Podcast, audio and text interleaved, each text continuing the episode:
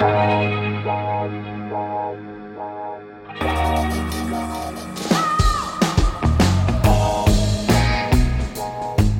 à lire, un podcast de Bernard Poirette.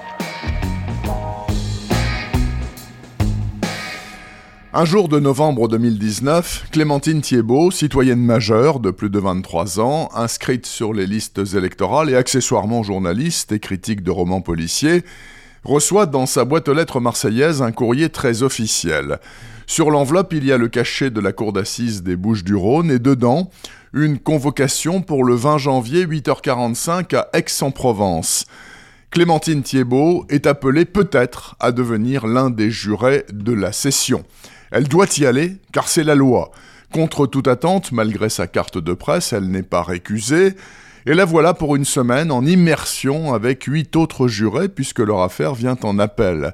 Elle est sordide. La victime était surnommée Toche.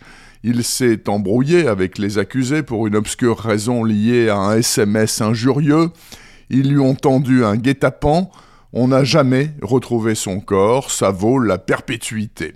Dans le box, ils sont trois et ont déjà pris cher en première instance, surtout Alain, champion de combat rapproché, dit le costaud, et son père Christian, patriarche et donneur d'ordre de cette bande de malfrats minables mais dangereux.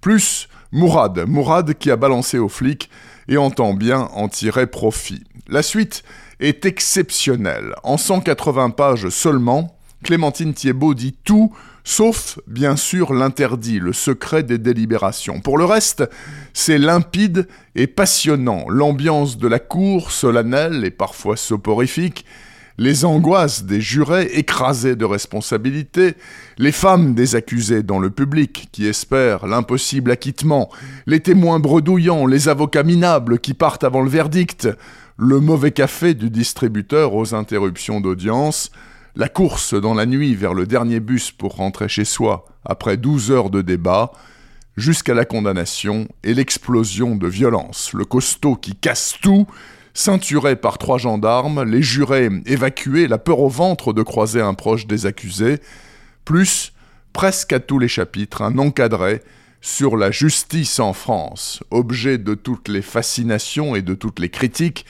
en perpétuel questionnement aussi, le dernier en date étant faut-il supprimer le jury populaire en cour d'assises?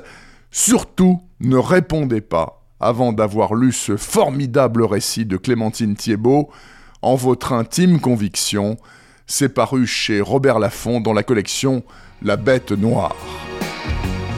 Retrouvez le podcast C'est à lire avec Bernard Poirette sur toutes les plateformes de téléchargement. Et rendez-vous sur le site bernardpoirette.fr pour vous abonner à la newsletter et être informé dès qu'un nouvel épisode est publié. Suivez toute l'actualité du podcast C'est à lire sur les pages Facebook et Twitter de Bernard Poirette.